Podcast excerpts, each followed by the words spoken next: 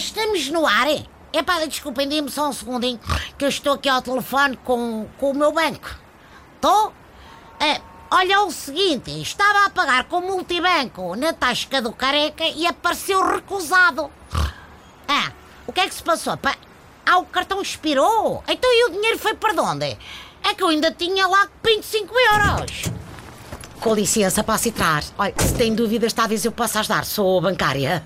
Olha, apareceu-me aqui uma colega sua. É, é, eu vou desligar. Deve ser a isto que chamam home banking, que é o banco ao domicílio. Só que neste caso deve ser tax banking, não? Eu já vi que você não pesca muito isto.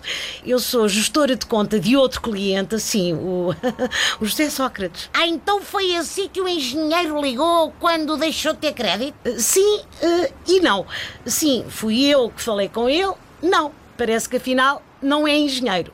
Estando a tudo a criticar o homem, pá, mas eu fiquei a admirá-lo bastante depois de saber das escutas.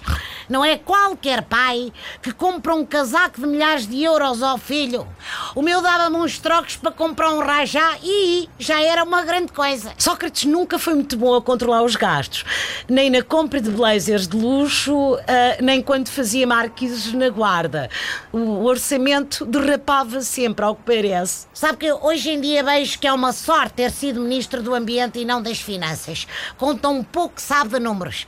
Nas escutas com o contabilista pergunta o que é o IVA e o IRS. Você acha isto normal num primeiro-ministro?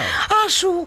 Ele nunca percebeu sequer como é que se levantava dinheiro nas máquinas de multibanco. Mandava lá o motorista e ele depois distribuía tudo em envelopes. Ia dar-se bem se ainda usássemos o método das trocas, não é? Fazia como o Zenal Baba, que para agradecer uma negociata de milhões deu uma box da Mel ao Ricardo Salgado.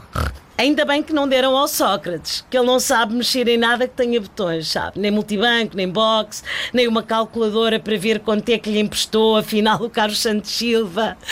Ai, ai.